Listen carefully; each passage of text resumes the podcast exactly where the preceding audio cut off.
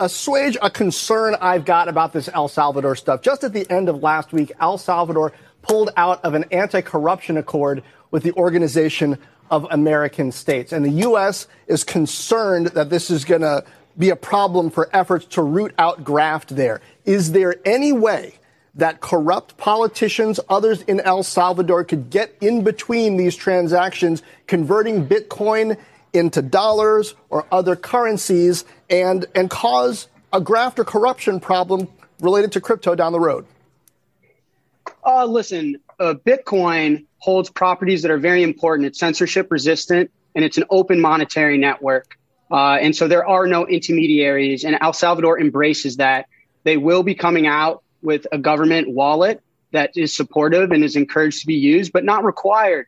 And anyone that is interoperable with the open monetary network can use it. And so to answer your question, no. And my focus is embracing the properties that is Bitcoin and what makes it the most powerful monetary network on the planet and helping El Salvador build the most inclusive financial infrastructure any country has ever seen in human history. Jawohl, und damit ein hyperbullisches Willkommen zu einer neuen Folge 21, dem toximalistischen Infotainment für den bullischen Bitcoiner. Heute die Folge 87 mit dem Fab. Hi, hi. Und dem Gigi. Hi, Gigi. Hallo, hallo. Zurück aus Miami. Davon wirst du uns gleich noch etwas mehr erzählen. Aber bevor wir dazu kommen, äh, Fab, hast du für uns die Blockzeit? Na klaro, Blockzeit ist die 686974 und die Moskau-Time haben wir auch noch für euch. Das ist die 2782. Super. Und für den gejetlagten Gigi haben wir dann direkt jetzt mal die erste Challenge. Du darfst nämlich heute, weil der Egge das leider vergessen hat, uns den äh, Mempool-Wetterbericht direkt mal äh, Freestyle präsentieren. Okay, okay, okay. Ähm, also, Mempool war eigentlich leer. Das war übers Wochenende strahlend blaues Wetter wie in Miami. Ähm, ich glaube, es liegt daran, dass einfach alle Bitcoiner in Miami waren und dann hat keiner mehr Bitcoin verwendet und dann lernt sich der Mempool schön. Aber zurzeit sieht es eigentlich immer noch gut aus. Also äh, laut Mempool Space Minimum Fee immer noch One Cent per V-Byte, aber die Blöcke sind schon wieder voll. Ähm, wir haben inzwischen äh, Low Priority 26 Cent pro V-Byte, uh, High Priority 36 Cent pro V-Byte, 40.000 Transactions unconfirmed ungefähr, also uh, fast 90 Megabyte uh, Mempool. Und ja, ähm, es, es sieht so aus, als würde Bitcoin trotz leeren Mempool, vollen Mempool, ähm, bearischen News, bullischen News immer noch weiter funktionieren. Und wie man in Miami gesehen hat, das Lightning-Netzwerk funktioniert auch gut. Ähm, ich habe noch nicht auf meine Note geschaut, wie viel Sets ich ausgegeben habe, aber da ich ja so extrem Fiat Poor bin, habe ich fast nur ähm, Sets ausgegeben, immer andere bezahlen lassen und dann am Lightning-Netzwerk zurückgezahlt mit der eigenen Note hat immer alles funktioniert und es waren richtig, richtig dicke Transaktionen dabei. Also die, die richtig fetten Channels aufsetzen hat sich gelohnt. Und ähm, ja, ich werde von, von Miami gleich mehr erzählen, aber wie gesagt, ähm, das Wetter war schön, das, das Wetter im Cyberspace ist immer schön und im M-Pool sieht es gut aus. Ja, prima. Du hast wahrscheinlich dann ja auch äh, Hochzeitsgeschenke bezahlt. Richtig, richtig. Aber da, da, kommen wir dann, wie gesagt, gleich zu. Äh, erstmal noch vorher, Fab, haben wir Shoutouts? Ja, und zwar äh, geht's los mit dem, ah, den lese ich trotzdem vor, auch wenn es nur 21 Satz sind am 5. Juni. 21 Satz für euch. Sehr sympathisch auf jeden Fall. Dann am 6. Juni 21.000 Satz. Ähm, ich zitiere, die 21 Community hat doppelt gesehen. Nein, nicht zu viel Bier oder zu viel Koks aus Miami. Zwei gleichzeitig geschlossene Ring of Fire Hot. Also die Community hat da, das wurde initiiert, diese Ring of Fires im äh, Lightning-Netzwerk, wo man mehrere, wo mehrere Teilnehmer in einem Ring immer Channels zu sich eröffnen. Da hat wohl die Community bereits schon zwei solcher Ring of Fires organisiert. Und dann haben wir noch ein Shoutout mit über 140.000 Satz, krass. Ähm, ich zitiere, Bitcoin ist Freiheit, Bitcoin ist Liebe, Bitcoin ist Unabhängigkeit und Chancengleichheit für die gesamte Menschheitsfamilie 21 FTW. Nice. Absolut, Bitcoin ist Liebe. sehr, sehr cooles Shoutout. Ähm, ja, und das, äh, das war es auch schon. Also wir hatten hier zwei Shoutouts, die über dem, ich weiß nicht, das, das für, für und von Egge wurde das schon vorgelesen letzte Woche? Das habe ich gerade nicht mehr im, im, im Kopf. Das war am 3. Juni noch. Das, ah, nee, 3. Juni ist ja auch schon der Donnerstag gewesen, genau. Äh, das sind nämlich auch nochmal zwei. Einmal 42.000 Satz, zweimal 21.000 Satz im Namen der 21, in Klammer ausgeschrieben, Community Ring of Fire Gruppe. Liebe Grüße, Egge. Und dann nochmal Ed Egge für den coolen Wetterbericht und die tolle Organisation der 21 ausgeschrieben Community Ring of Fire Gruppe. Grüße von Michael H. Mega cool. Also da ja. geht's richtig ab. Sehr gut. Ja, der, der Egge, den müssen wir auch nochmal irgendwie äh, hier beteiligen. Steht noch alles aus. Äh, auch die ganzen Leute, die irgendwie mittlerweile an der ganzen Community äh, teilhaben und Content einbringen. Äh, da müssen wir uns nochmal was für überlegen, dass, äh, dass wir die auch äh, richtig entlohnen. Ich finde es, ich sage es jedes Mal wieder, mega geil, was hier alles äh, mittlerweile zurückkommt. Nicht nur die Videos. Äh, Fab, bei dir wurde ja jetzt gerade auch die Lesestunde ähm, quasi eingereicht. Ist äh, für BTC 21 der Tulpenkurier wird jetzt vertont. Wow, Coole Mega Sachen. Nice. Ja, ich würde vorschlagen, wir bauen einfach die Tools, die es braucht, damit man einfach pro Episode mit einem einfachen Klick den Payment Stream aufsplitten kann. Und dann können die Jungs, die mithelfen, hinter der, hinter der Bühne sozusagen auch in den Genuss von Streaming-Sets bekommen, weil es gibt nichts Cooleres, als immer wieder mal ein paar Sets rein, reingestreamt zu kommen. Ja, am Tag nach dem Definitiv. Podcast faul auf der Couch liegen und äh, trotzdem bezahlt werden. also, es, also es ist krass, oder? Unser YouTube-Kanal, ich habe jetzt gerade mal geguckt, der hat schon fast 600 Abonnenten. Wir haben einfach schon 30 Videos auf diesem Kanal. Ja, Mega einfach nice. unglaublich. Wahnsinn. Und ich hatte das heute auch mit jemandem aus der Community kurz davon. Ähm, es gab sowas überhaupt nicht auf Deutsch und gibt es nur sehr spärlich, teilweise auch auf Englisch, ne? solche Tutorials für irgendwie komplexere Node- und Lightning Network-Sachen. Und jetzt haben wir einfach auf einmal ad hoc irgendwie 20 bis 30 solche Videos, auf Deutsch auch noch, wo jemand auf Deutsch irgendwie einen da durchführt, das erklärt. Das ist so ein Mehrwert. Das sind so viele Sachen, wo Leute hängen, wo sie sich nicht ganz sicher sind, was mache ich hier, was klicke ich dort. Ähm, vielen, vielen Dank da nochmal an alle auf jeden Fall. Ja, auf Deutsch gibt es sonst nur den ganzen Quatsch, wo Leute auf den Vorschaubildern mit offenen Mündern auf Charts starren und äh, wir, wir dürfen diese Bühne nicht scammern wie dem Host überlassen. Wir müssen äh, den, den, Space übernehmen und hier irgendwie fundamental auch technisch gute Sachen abliefern und ähm, ja, ist mega geil. Ich habe beispielsweise unter der Woche gesehen, dass wenn ein neues Video online geht, schon recht wenige Stunden danach hat das auch schon echt relativ viele Views. Ne? Kommt natürlich irgendwie aufs Thema drauf an, aber äh, das geht ganz schnell. Mhm.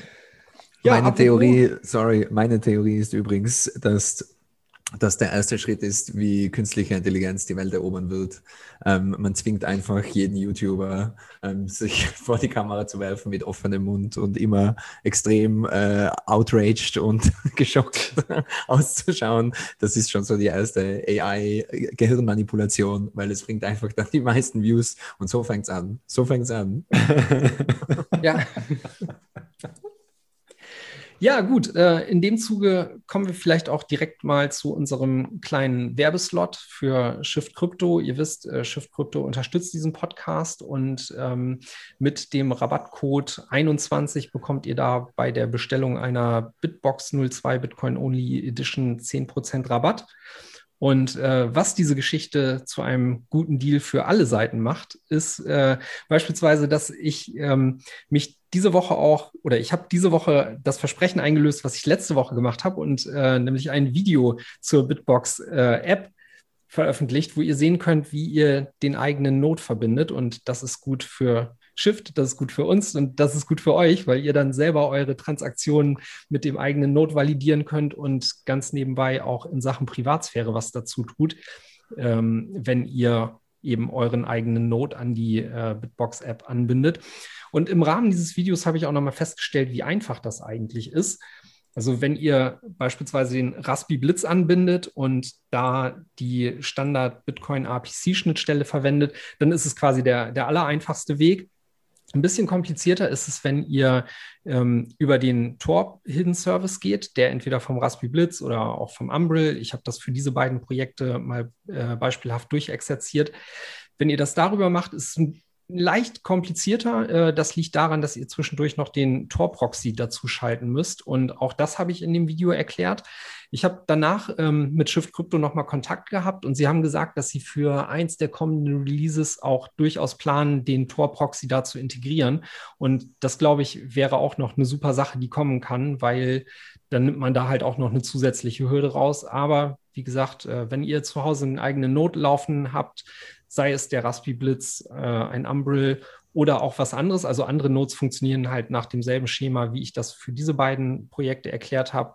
Äh, guckt euch das Video an, verbindet den eigenen Node und seid, wie gesagt, in Sachen Validierung und Privatsphäre danach perfekt aufgestellt. Ja, mega, mega nice. Und was war der Code nochmal? Weil ich muss jetzt auch wieder neue Bitboxen besorgen. Meine Schwester bekommt eine zum Geburtstag zum Beispiel. Nur nochmal für alle zum Zuhören. Ja, es ist äh, 17 plus 4 ausgeschrieben. Okay.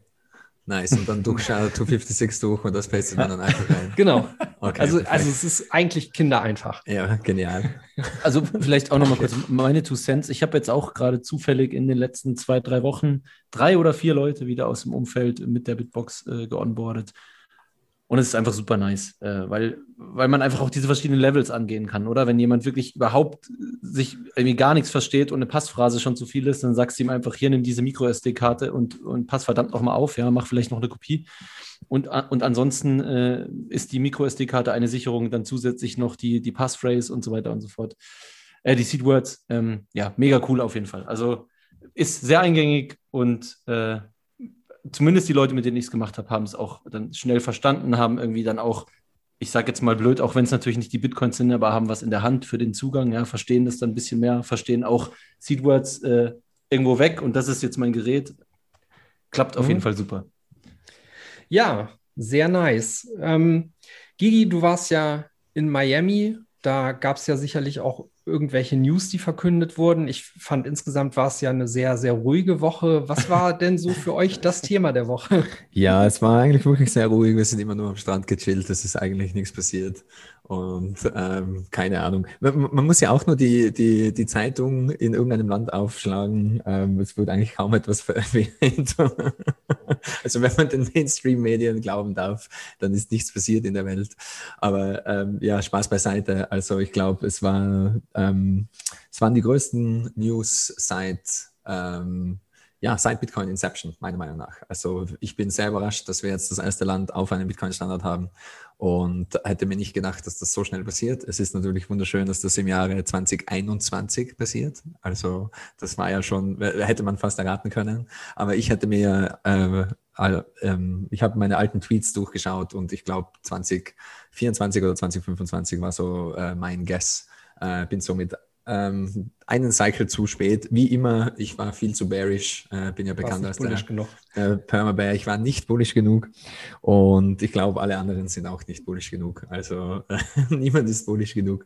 Und ähm, ja, ich, also das Announcement von Jack Mullers, das war das Ende der Konferenz. Das, sie haben sich wirklich das Beste für für den Schluss aufgehalten und ähm, in den letzten 24 Stunden ist da jetzt sehr viel passiert. Die Bill in El Salvador wurde gepasst. Ähm, es gab einen Twitter-Space, der von Carter gehostet wurde, wo der Präsident von El Salvador live dazu kam. Äh, da ich massiv chatgeliked bin und schon seit vier in der Früh auf bin, äh, war ich da auch live dabei und durfte mir das anhören. Man konnte dann auch hören, es waren Senatoren vom Kongress dabei, die direkt äh, direkt drin gesessen sind und das live mitkommentiert haben und man hörte dann Applaus im Hintergrund und es wurde mehrmals applaudiert, weil einfach alle sehr glücklich waren, dass diese, dieses Bitcoin-Gesetz durchging und ähm, ja, sind einfach alle, also auch im, im Kongress waren die Leute überglücklich, es ist mit einer Supermajority gepasst, also mehr als äh, mehr als einfach nur eine einfache Mehrheit, sondern eine überwiegende Mehrheit ist für dieses Gesetz.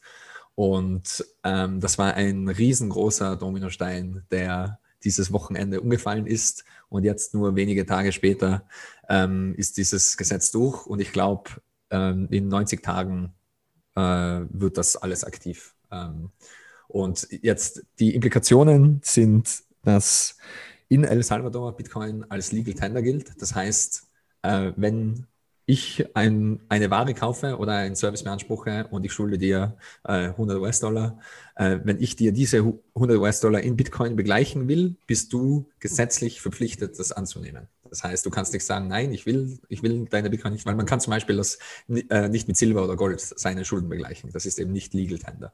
Und nur mit Legal Tender kann man seine Schulden begleichen und in ähm, ähm, jedes Land hat eben verschiedene Legal Tender Laws. Bei uns ist es eben der Euro und so weiter. Bei man, manchen Ländern gibt es mehrere Legal Tender ähm, man kann sich das vielleicht so vorstellen, wo in Deutschland der Euro kam, da gab es eine kurze Übergangsphase, da war die D-Mark Legal Tender und der Euro war Legal Tender. Und jetzt in El Salvador ist es eben so, dass äh, Bitcoin auch als Legal Tender gilt und jeder muss das akzeptieren. Kurzer Einwurf dazu, weil äh, die Frage in der Community äh, nach der Verkündung aufkam, was das denn bedeutet. Also Legal Tender heißt quasi gesetzliches Zahlungsmittel und sie ähm, also du hast ja gerade eben gesagt, dass, äh, dass ähm, Verkäufer quasi dazu ja, aufgefordert sind oder quasi gezwungen sind, äh, Bitcoin anzunehmen. Sie haben da äh, zwar auch so Ausnahmeregelungen äh, für die Fälle geschaffen, wo, wo das technisch irgendwie rein gar nicht möglich ist. Nichtsdestotrotz genau. ist das die Ansage, dass das jetzt quasi ja. zusätzlich zum Dollar offizielles Zahlungsmittel in El Salvador ist. Also wenn es, weißt wenn, du das, Dennis? Also ist es zusätzlich zum Dollar? Ja, ja. Also das heißt, die haben jetzt sozusagen zwei Legal genau. Tender Currencies. Okay. Ähm, und die Ausnahme ist eben, wenn, wenn es aus technischen Gründen nicht möglich ist, das anzunehmen, dann ist man davon ausgenommen. Aber wie wir alle wissen, kann, kann man Bitcoin auf vielen verschiedenen, auf viele verschiedenen Arten und Weisen transferieren. Äh, und somit, wenn man jemandem etwas schuldet und man legt einen Open Dime hin zum Beispiel, dann äh, muss er das auch annehmen und da gibt es keine Ausrede. Genau, also grundsätzlich ist es ja auch so, sie hätten es ja überhaupt nicht irgendwie äh, gemacht und dann auch durchgewunken, wenn es nicht eigentlich eh Bestreben von jedem wäre, da dann auch auch eben das härteste aller Gelder äh, annehmen zu können. Ne? Also man soll sich auch daran erinnern, warum das in El Salvador jetzt passiert und wo das alles herkam. Ähm, das haben wir eben Jack Mollers zu, zu, einem großen Teil zu verdanken, weil ähm, eben äh, das Projekt Bitcoin Beach, was eine kleine Surfer-Community sozusagen, ein kleines Surferstädtchen ist, ähm, da äh, war das erste internationale Experiment für Strike. Und Strike ähm, in Europa ist das eben noch nicht so bekannt, weil es noch nicht verfügbar ist, aber in der Bitcoin-Welt kennt das natürlich jeder. Und Strike funktioniert so, dass ähm, jeder, der also in Amerika verwenden das eben ganz viele, alle Bitcoiner haben Strike in Amerika. Und du verbindest das einfach mit deinem Bankaccount. Und wenn du dann ein Bitcoin-Invoice bezahlst, egal ob das On-Chain ist oder Lightning, dann wird das einfach direkt umgerechnet und von deinem Bankaccount abgezogen. Ist das, Kurz, kurze Frage, Gigi, du weißt das ja sicher noch aus Amy Swan-Zeiten, da habt ihr sicher auch Amy Strike mal genauer angeguckt. Ist das so, dass das wie, dass du Strike wie aufladen musst? Also ist es kreditkartenmäßig oder geht das wirklich, geht jeder Centbetrag von deinem Bankaccount weg? Ja, genau. Okay, das, das ist ja krass. Ja. Okay. Kurzer Einwurf äh, auch dazu noch, um nochmal eine Lanze auch für Jack zu brechen und zu, äh, hervorzuheben, wie idealistisch er dabei ist. Du hast ja beispielsweise eben erwähnt, hier in Europa äh, kennt man Strike so noch nicht, hier sind sie noch nicht vertreten. Und wenn man jetzt normalerweise aus dieser Valley-Mentalität, äh, Startup-Mentalität kommen würde, würde man sagen, ja klar, okay, wir gehen jetzt als nächstes nach Europa und machen den äh, europäischen Raum unsicher, da äh, hockt das ganze Geld, da wollen wir ran. Und Jack äh, hat ja während seiner Präsentation auch gesagt, nee, äh, TransferWise können wir später noch ersetzen. Wir so müssen erstmal dahin, wo, wo es unter den Nägeln brennt, wo die Leute unter eben einem Fiat-Geldsystem und der US-Dollar-Hegemonie leiden. Und deswegen ähm, ist er halt nach El Salvador gegangen und hat dieses Projekt jetzt da durchgezogen. Ne? Also ja. auch da nochmal großes, großes Lob. Ja, also er wurde eben davon motiviert, dass ähm, in dieser kleinen Surferstadt die Leute, die haben einfach keine Chance, irgendwelche Bankservices in Anspruch zu nehmen. Viele haben nicht mal einen richtigen Pass oder irgendwas, geschweige denn eine Adresse oder ein Bankkonto oder sonst irgend, irgend, irgendwelche Möglichkeiten, irgendwie Zugang zu einem Finanzsystem zu bekommen. Und das hat ihn eben motiviert, ähm, am Bitcoin Beach äh, Strike möglich zu machen. Und er hat auch eben für die ganze Community Smartphones gekauft und eben das ganze Engineering-Team von einem Tag auf den, auf den anderen angesetzt. Äh, was müssen wir alles machen, damit das in El Salvador auch funktioniert?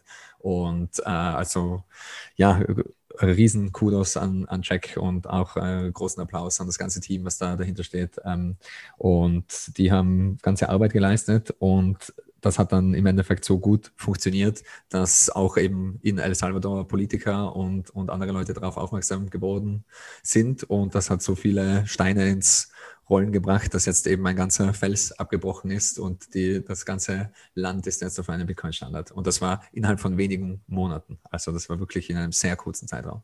Ja, und man sieht auch an dem, äh, wie der Präsident das verkündet, auch die Motivation dahinter schildert, wie all diese Dinge jetzt quasi äh, auch in Kraft treten, von denen wir immer geredet haben. Ne? Und Richtig. dann kann es plötzlich doch eben ganz schnell gehen. Also ein Punkt, den er ja beispielsweise auch hatte, ähnlich wie der Bürgermeister von Miami das gesagt hat, ihr Ziel ist es ganz klar, auch eben Leute aus diesem Umfeld und äh, damit auch Talent ähm, ranzuholen, was dann wieder für den Aufbau dafür sorgen kann. Ne? Und genau. beispielsweise, dass Strike jetzt hingeht und gerade auch in El Salvador, wo Leute dann diesen Bitcoin-Standard auch leben, praktizieren und das aus erster Hand nachvollziehen können, dass sie da so ein Innovationszentrum errichten wollen, das macht ja auch total Sinn. Also das, es ist wirklich dann wieder so eine Win-Win-Win-Situation ja. und es ist einfach so schön zu sehen, dass an der Stelle das auch wirklich dann von äh, bottom-up funktionieren kann. Wir werden jetzt dann halt sehen, wie sich das alles ausspielt, ne? aber ja. da sind jetzt dann tatsächlich erstmal die Kleinen dabei, die nichts zu verlieren haben und ja. sowas einfach mal mühelos ausprobieren können. Und falls jemand das Buch gelesen hat, The Sovereign Individual, äh, große Empfehlung an dieser Stelle, ähm, da wird diese These im Detail beschrieben und das ist genau, was jetzt passiert. Also dadurch, dass in Cyberspace äh, jeder sehr mobil ist, also einfach, wir nennen es eben digitale Nomaden und jetzt haben wir auch eben Digital Nomad Money, also das Geld für digitale Nomaden. Du hast keine Immobilien mehr, du bist extrem mobil, du ähm, packst deine Bitcoin auf deine Hardware-Wallet oder wie auch immer und du kannst überall auf der ganzen Welt hinreisen und niemand kann dich aufhalten. Du hast einfach nur einen verschlüsselten Laptop im Gepäck und, und das war's. Und El Salvador äh, in den Twitter Spaces hat der Präsident eben auch gemeint, ähm, äh, wenn man drei Bitcoin hat, dann bekommt man Permanent Residency in El Salvador und kann sich das eben, kann sich sofort äh, als Bürger dorthin pflanzen und ein Geschäft aufbauen und äh, ein Haus kaufen und machen, was man will. Und äh, ich glaube, jetzt geht eben das Wettrennen los, dass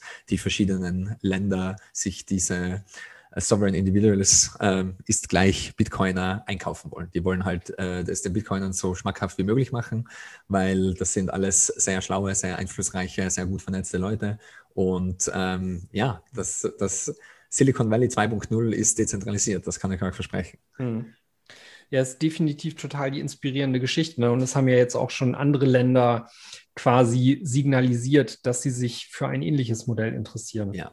Ähm, bevor wir diese Liste durchgehen, vielleicht auch noch, äh, ähm, wir sollten es unbedingt in den Show Notes äh, verlinken, äh, aber ich kann jedem nur empfehlen, sich dieses Announcement von Jack Mullers auf der Bitcoin 2021 ja, am zweiten Tag anzusehen.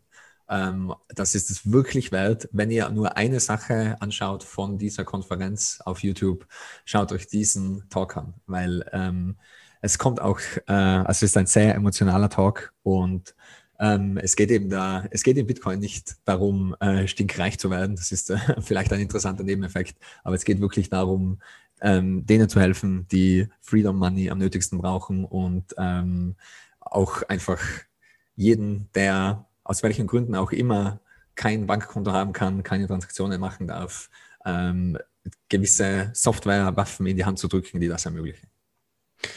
Kann ich, kann ich dir nur beipflichten. Also ich hatte das auch, ähm, ich habe ja gesehen, um wie viel Uhr dieses Announcement sein sollte und habe dann auch kurz in den Livestream reingeschaut. Und ich muss sagen, also wer aus den richtigen Gründen in Bitcoin ist. Und das anschauen kann, ohne Wasser in den Augen zu kriegen, ja, Hut ab. Ja. Also das ist ja. wirklich ein sehr, sehr krasses Video. Also Full Disclosure, ich habe mich äh, eine Stunde ähm, im Klo eingesperrt nach diesem Announcement, weil es war nicht auszutragen. Ich war nicht fähig, äh, irgendwo auf der Konferenz zu sein. Weil ich wäre äh, wie ein Häufchen Elend am, am, Boden gelegen und hätte nur geheult. Und somit habe ich das in, äh, in den weißen vier Wänden auf der Toilette gemacht. Und so nach einer Dreiviertelstunde war es ungefähr wieder gut. Aber sehr, sehr emotionale, ähm, ja, sehr emotionale Rede und jeder, der schon seit längerem in Bitcoin ist und äh, lang und äh, äh, tief über diese Dinge nachgedacht hat, dem war ja sofort klar, was für Implikationen das mit sich bringt und welche, eben, das sind schon keine Steine mehr, welche Fälle sind da ins Rollen kommen und ähm, somit, äh, ich war nicht der einzige Bitcoiner, der, der absolut überwältigt war von diesen Neuigkeiten. Und ähm, ja, ich meine, ich habe ja schon mehrmals über solche Dinge geschrieben und das unter Anführungszeichen prophezeit und jetzt trotzdem äh, in dem Moment, wo es passiert ist, äh, konnte ich meinen Augen nicht glauben und äh, meinen Ohren nicht vertrauen. Und es war einfach. Ja, apropos Implikationen, die das haben kann. Ähm, Caitlin Long hat ja einen relativ guten und langen Thread geschrieben, ähm, wo sie auch nochmal darauf eingeht, was das bedeuten könnte, beispielsweise auch äh, aus steuerlicher Perspektive, wenn eben Bitcoin in einem Land zu einer offiziellen Währung wird. Ähm, ich habe jetzt nur den Thread gelesen und äh, danach weiter dazu nichts mehr gefunden. Wisst ihr da mehr zu? Nein, leider, ich weiß nichts mehr dazu. Das Einzige, ähm, was bei mir hängen geblieben ist, ist eben, dass äh, es natürlich keine Capital Gains Taxes gibt. Also ähm, das ist eben wenn die Kaufkraft von dem Euro in deiner Geldtasche steigt, dann musst du keine Steuern darauf zahlen. Genau, das, das ist, ist, dann mit Bitcoin gleich. Ähm, das ist erstmal dann in El sonst, Salvador. Sonst fällt mir jetzt nichts Großes dazu ein. Also, ja. Genau, also vor Ort in El Salvador äh, wird, wird das mit eben dieser Gesetzesänderung dann so sein. Ähm, was ich ganz interessant fand, und da habe ich den Thread eher so gelesen, dass sie da auch nur auf Vermutungsebene unterwegs ist. Aber ähm, was für Implikationen das eben halt auch weltweit oder in anderen Ländern dann eben äh, auf, auf Regulierung und äh, Steuergesetze haben kann, dadurch, dass sich eben mhm. äh, dieser, dieser Status ändert. Und Bitcoin ist ja beispielsweise hier in Deutschland mhm. äh, quasi als immaterielles Wirtschaftsgut angesehen und ich weiß nicht, ob sich das jetzt rein, rein dadurch potenziell ändern ja. könnte oder äh, wie sich das vielleicht entwickelt, wenn andere Länder noch dazukommen. Also ich bin da jetzt auch nicht hundertprozentig äh, sattelfest, wie das bei, bei äh, Austausch von Währungen in Deutschland ist. Eben in den USA, so habe ich es auch mitbekommen, da ist man dann, glaube ich, wenn ich es richtig verstanden habe, tatsächlich fein raus. Ne? Da heißt so, so insofern, was eine Währung ist, ähm, gibt es auch keine Gewinne, irgendwie, wenn du wieder zurück in Dollar wechselst oder was auch immer. In Deutschland bin ich mir nicht ganz sicher. Ich glaube aber, dass es eben auch irgendwie so für Forex-Trader und so da Regelungen gibt, wo dann irgendwie Kapitalertragssteuer 25 Prozent oder so fällig wird. Also könnte sein, dass man in Deutschland in Anführungsstrichen ähm, die schlechtere Regelung äh, da hat. Falls jemand aus der Community da genau Bescheid weiß, dann meldet euch gerne. Ja. Abseits, ein, ja? abseits, von den legalen Implikationen, die praktischen Implikationen sind gewaltig. Natürlich, also McDonald's, eben, genau, genau. McDonald's in El Salvador ist jetzt gezwungen, Technologie auf die Beine zu stellen, damit sie einfach äh, in Bitcoin bezahlt werden können. Tesla in El Salvador ist genau. gezwungen, wenn jemand ein Auto kauft, Bitcoin anzunehmen und so weiter und so fort. Also das hat Implikationen auf jeden weltweiten Konzern, weil die Infrastruktur, die eben notwendig ist, in die investiert werden muss, damit Bitcoin-Zahlungen einfach und schmerzfrei ähm, äh, passieren können, die müssen jetzt in kürzester Zeit aktiviert werden.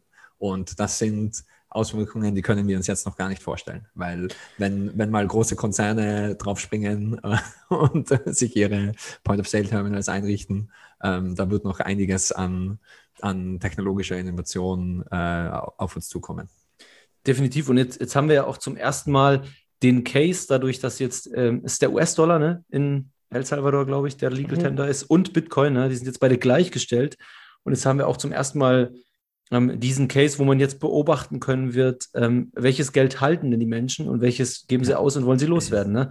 Und da wird wahrscheinlich, wenn unsere Theorien, wenn die Theorien der österreichischen Schule stimmen, ähm, dann werden die Leute mehr und mehr Dollars loswerden wollen, mehr und mehr Bitcoin halten, bis an einen Punkt, wo sie dann auch sogar nur noch Bitcoin erhalten wollen für ihre Dienstleistungen, ja, genau. weil, sie, weil sie merken, es ist der bessere Store of Value. Und dann kann es durchaus sein, dass natürlich noch nicht weltweit, weil der US-Dollar natürlich Weltreservewährung ist, aber dass der Wert vom US-Dollar in El Salvador irgendwann gegen Null geht, ne? weil kein ja. Mensch das mehr dort halten möchte. Ja, jetzt ja. Äh, ist vielleicht auch wichtig zu erwähnen, ähm, ist auch Teil von diesem Gesetz als Unit of Account gilt nach wie vor der US-Dollar. Das heißt, man kann seine, man kann seine ähm, also man kann seine, seine Buchhaltung schon auch äh, quasi mit Bitcoin sozusagen machen, aber die, die, die Kaufkraft Unit of Account ist nach wie vor der US-Dollar. Ja, kurzfristig glaube ich auch werden, äh, werden diese Effekte, wie du sie beschrieben hast, nicht in Kraft treten. Ich glaube, da ist einfach wegen der Volatilität überhaupt nicht von auszugehen. Nichtsdestotrotz bleibt es sehr spannend äh, zu sehen, wie das mittel- bis langfristig sein wird. Und ja. ähm, ich fand beispielsweise sehr erhellend auch, äh, Stefan Livera hatte vor ein oder zwei Wochen eine äh, Folge, wo er sich eben über dieses Bitcoin Beach Projekt und dieses, ähm, diese Region El Sonte, in der äh, quasi dieser Bitcoin Standard schon seit äh, jetzt seit irgendwie äh, fast zwei Jahren gelebt wird, ähm, äh, wo er sich da mit, mit Leuten drüber unterhält. Und da sprechen sie eben auch genau über solche Dinge, dass sie den Leuten auch beibringen, wie sie ähm, mit der Volatilität klarkommen. Und äh, das fand ich war eine, eine sehr gute Folge dazu. Und jeder, ja. der sich dafür interessiert, sollte sich das mal reinziehen. Ich habe auch mit mehreren äh, Menschen gesprochen, die vor Ort waren und längere Zeit vor Ort waren. Und die haben gemeint, dass eben äh, die durchaus ähm, äh, sehr schlau sind und wissen, was sie tun. Und quasi, wenn der Preis nach unten geht, dann äh, wird einfach mehr, mehr in Bitcoin gewechselt quasi. Und wenn der Preis nach oben geht, äh, dann wird einfach mehr in USD gewechselt. Und die verwenden eben äh, zum Beispiel Strike und auch andere Wallets, um eben dort äh, ihren Unit of Account je nach Marktgegebenheiten hin und her zu wechseln. Ja, ja, ich glaube einfach in, in so einer Übergangsphase, äh, wo einfach die Volatilität noch da ist, da darfst du dann einfach nicht so ein degenerierter Hodler sein, wie wir es sind. Es kommt, es kommt immer darauf an, welche, äh, wo dein Income Stream herkommt, äh, ja. meiner Meinung nach. Weil wenn, wenn man nur mehr Bitcoin verdient, äh, dann bleibt einem eh nichts anderes mehr über, als ein degenerierter Hodler zu sein. Gut, wir waren ja eben schon äh, quasi auch bei, bei anderen Ländern, für die das jetzt eine Rolle spielt. Ähm, zumindest auf Twitter gab es da ja, äh, ich weiß nicht, ob es jetzt offizielle Vertreter waren, aber äh, Signale äh, aus Panama, Brasilien, Paraguay. Ähm, wie schätzt ihr das sein? Also wir werden da in, sicher, in Zukunft sicherlich noch einiges zu hören bekommen, ne? Ja, ich weiß nicht, ähm, ich habe leider den Tweet nicht mehr gefunden. Äh, wer, wer, da alles interessiert war, korrigiert mich. Ich glaube ja, das war äh, Paraguay, Brasilien, Panama und jetzt vor kurzem auch noch Tonga. Ne? Die, also wo zumindest, da ist jetzt nichts äh, kurz davor in Kraft zu treten, klar. Aber wo sich eben auch äh, Leute aus dem Parlament äh, und höhere, in höheren politischen Ämtern schon geäußert haben, äh, dass da teilweise Interesse besteht. Und ich hatte es kurz bevor wir aufgefangen haben, äh, angefangen haben aufzunehmen, mit Dennis kurz, äh, mit Gigi kurz davon. Ähm, es ist halt auch irgendwie, äh, vorher hätte ich es nie gedacht, im Nachhinein ist es irgendwie klar, dass Südamerika prädestiniert ist dazu, ähm, diese Umstellung zu machen. Ja, ist schon ewig immer geplagt von, von schlechter Währung und Inflation, vom Dollar abhängig etc. Nicht, nicht ganz außen vor und super arm, oder, sondern so irgendwie dazwischen, so dass sie diesen Schritt vielleicht wagen können. Ähm, mega interessant, ja, wenn wir ja wer weiß, was die nächsten ein, zwei Jahre passiert. Ja, vielleicht ist bald ja. ganz Südamerika auf dem Standard und dann geht's ab. Ja, absolut. Also ich glaube, ich glaube, es ist relativ einfach zu erklären. Ähm, und ich, ich, ich, habe zwar noch nicht ausführlich darüber geschrieben, aber ich kann mich erinnern, äh, mehrmals darüber gesprochen zu haben. Im Endeffekt passiert genau das Gleiche nochmal, nur nicht auf einer persönlichen Bitcoiner-Ebene und nicht auf einer Firmenebene, sondern einfach auf einer Länderebene. Also die Bitcoiner, die schon seit längerem auf Bitcoin-Standard sind, die können sich das easy leisten. Anfang 20, keine Familie, absolut verrückt im Kopf und äh, das irgendwie entdeckt, äh, Anarcho-Kapitalisten und Jolon rein, das war schon vor sechs, sieben Jahren oder wann auch immer und sind einfach seitdem auf einem Bitcoin-Standard. MicroStrategy ist auch ein super Beispiel. Äh, Michael Saylor ist quasi Diktator dieser Firma, kann das alleine entscheiden, muss nicht irgendwie lang durch einen Prozess durch, um diese Entscheidungen zu treffen. Ist das natürlich sehr übertrieben formuliert, aber ihr versteht, was ich meine. Du, du hast keinen, keinen großen Klotz am Bein, der dich aufhält, um da schnell diese Entscheidung zu treffen. Und ich glaube, wir sehen das jetzt auf der Länderebene genau gleich. Und das ist eben in El Salvador. Der Präsident hat ähm, sehr viel Macht und Einfluss und kann das einfach entscheiden und kann einfach das in kürzester Zeit durchdrücken und somit ist diese, dieses Land schon auf einem Bitcoin-Standard. In Amerika würde das so viel länger dauern, so etwas durchzuboxen. Auch in europaweit zum Beispiel. Stellt euch mal vor, wie lange das dauern würde in Europa, um irgendwie einen Bitcoin-Standard in ganz Europa durchzuboxen, bis da alles mal überall abgesegnet ist. Und ähm, ich, ich, ich glaube, so muss man das auch verstehen ähm, was in die nächsten Schritte sein werden. Die nächsten Schritte, die nächsten Länder, die fallen werden, sind solche Länder wie El Salvador. Die haben ein großes Problem mit ihrem Geld, so wie Michael Saylor auch. Michael Saylor hat gesprochen von den Millionen, die unter seinem Hintern wegschmelzen. El Salvador hat das Problem, dass sie absolut komplett abhängig sind von der Druckerpresse der, der Vereinigten Staaten und jede Trillion, die in den Vereinigten Staaten geprintet wird, die vernichtet Wertschöpfung in El Salvador und somit sich davon loslösen zu können und ähm, das auch auf eine schnelle Art und Weise umzusetzen, ist nur von Vorteil. Und so wird es auch weitergehen. Ja, sehr wichtig und hilfreich in dem Zusammenhang finde ich auch, dass ähm, Sie da jetzt genau das gleiche Modell wählen, wie es MicroStrategy quasi auf Firmenebene gemacht hat, nämlich also in Jacks Worten heißt es, wenn sich äh, Staaten dafür interessieren, wie El Salvador das macht, dann äh, downloaded from the fucking Internet.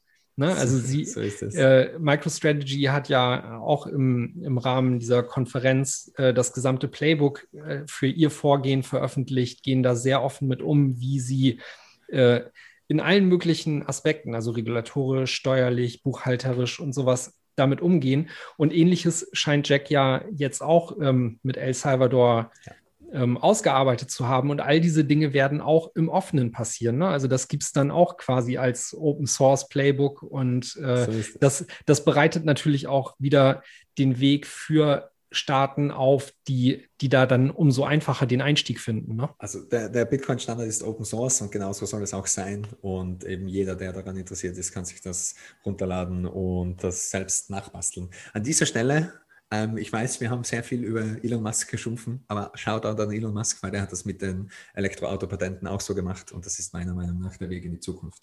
Jeder, der es bauen will, einfach im Internet runterladen und wer die Fähigkeit hat, das umzusetzen, soll es umsetzen.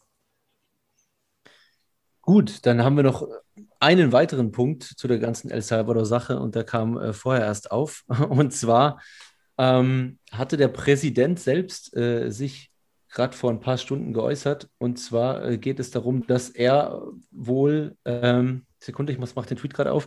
Genau, äh, er hat gesagt, dass sie in Zukunft ähm, Mining mithilfe der Energie aus Vulkanen betreiben wollen. Äh, und das hat auch schon wieder einige Wellen auf Twitter geschlagen, ja. Äh, bis zu einem Kommentar, was ich super witzig fand, wo, äh, wo jemand gesagt hatte, lol, if you think volcanoes are clean, they emit the worst possible toxic gases on Earth. Ja, also, also es findet sich immer irgendein Vollidiot, der jetzt wahrscheinlich die Vulkane verbieten möchte. Aber das ist natürlich sehr krass. Also Länder, die solche Vulkane haben und Energie, die so oder so freigesetzt wird, da ist das natürlich extrem lukrativ. Und man sieht auch, dass der Präsident von El Salvador, äh, Bukele, ja. äh, wohl zumindest teilweise seine Hausaufgaben gemacht hat. Ja? Also, das sei noch dazu gesagt, um ehrlich zu sein, ich habe mich nicht wirklich informiert, wie autoritär der jetzt ist. Ja, da gibt es ja auch einige Dis Diskussionen. Ich sehe einfach nur ähm, das Gute für Bitcoin. Ja, er, wenn, sie, wenn Sie Bitcoin adaptieren, spielt es am Ende des Tages keine Rolle, ob er äh, autoritär oder nicht ist, weil äh, wenn der Bitcoin-Standard dort verhebt, dann wird seine Macht schwinden. Ja, und man sollte auch ähm, die Sache an sich feiern und nicht äh, den Präsidenten dahinter. Man genau. sollte generell die, die Leute eben nicht auf ein, äh, äh, ja, äh, auf, ein Podest. Auf, ein, auf ein Podest stellen und äh, da glauben, das sind eben die absoluten Götter, die das, ähm, äh, die dafür verantwortlich sind. Im Endeffekt ist Bitcoin dafür verantwortlich, im Endeffekt seid ihr alle dafür verantwortlich und im Endeffekt ist El Salvador auch nur eine Note im Netzwerk. Also es gibt da keine, keine Unterschiede und keinen, der besser oder schlechter ist. Das ist das Schöne an Bitcoin und keine keinen keinen, der mächtiger ist oder weniger mächtig. Und zu der Energiesache, Bitcoin war, also Bitcoin ist jetzt eindeutig äh, das Geld der Vulkane, es ist eben der, der Lava-Ledger sozusagen. Und das war aber auch schon, schon länger so, weil in Island gibt es ja auch schon große Geothermal-Mining-Unternehmen äh, und äh, das ist eben, äh, also es, es, es, springt nur jeder auf den Vulkanzug auf, weil eben der Präsident das so lustig mit Vulkane formuliert hat. Aber im Endeffekt ist es geothermale Energie also auch um den, den Tweet etwas zu entkräften. Es, es ist nicht so, dass wir irgendeine äh, Anlage auf einen Vulkan draufbauen und warten, bis der Vulkan explodiert, sondern es wird, die, es wird emissionsfrei die geothermale Energie genutzt und ähm, das ist eben ein super Weg, wie man auch in Island schon gesehen hat, um Bitcoin zu meinen. Ja, ich bin mir sicher, wir werden aus äh, der Mainstream-Presse aber irgendwann auch Artikel sehen, äh, die beschreiben, dass Vulkane erst richtig schädlich sind, Natürlich. sobald man anfängt, damit Bitcoin zu meinen. Die, die Bitcoiner, die sind verantwortlich für die Vulkane. Die, die, die bauen jetzt mehr Vulkane, damit man mehr Bitcoin bauen kann, mehr Bitcoin meinen kann. Übrigens macht es, das finde ich, äh, es, es, macht es aber, äh, das ist eine ziemlich gute Nachricht, weil es, es ridiculed so ein bisschen diese ganze Energiedebatte überhaupt, ne? Weil jetzt sehen Leute irgendwie, okay, es wäre jetzt total grenzdebil, dagegen zu argumentieren, oder? Und das finde ich, rückt so ein bisschen auch in den Fokus, hm, ist es vielleicht generell nicht so sinnvoll, einfach nur über jegliche Energie, äh, die Bitcoin äh, verbraucht, äh, zu debattieren und zu argumentieren, solange wir, da hatten wir es schon öfters davon, überall Kühlschränke stehen haben und Netflix läuft. und das Schöne an Thermalenergie ist eben, an Vulkanenergie ist, das ist per Definition Stranded Energy. Also die ist nicht am Stromnetz. Die ist einfach, da ist ein Vulkan irgendwo, da sind keine Häuser, da ist keine Bevölkerung drumherum. Wenn man jetzt wirklich als Extrembeispiel gehen will von einem aktiven Vulkan oder sowas. Und da kann man trotzdem Bitcoin meinen. Man braucht nur eine Satellitenschüssel und Energie, mehr nicht. Und wenn da irgendwo ein Vulkan brodelt, dann kann man da eben seine Bitcoin-Miner aufstellen und, und äh, eine Satellitenschüssel aufstellen. Und das ist alles, was man braucht, um das Bitcoin-Netzwerk zu unterstützen. Ja, prima. Damit hätten wir dann auch den Übergang zum nächsten Thema. Und zwar Blockstream und Square haben angekündigt, dass sie sich auch dem grünen Mining äh, widmen und noch mehr verschreiben wollen und haben jetzt ein äh, quasi Pilotprojekt angekündigt, bei dem es eine reine Solarstrom-Bitcoin-Mine in den USA geben soll.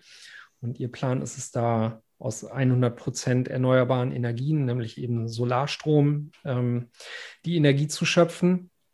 Und äh, ihr Plan ist da, 5 Millionen US-Dollar in die Hand zu nehmen, um eben diese, diese neue Bitcoin-Mine aufzubauen. Und sie wollen damit auch ein Zeichen setzen und das Ganze als Proof of Concept verstanden wissen, um eben halt äh, Bitcoin-Mining aus erneuerbaren Energien voranzutreiben.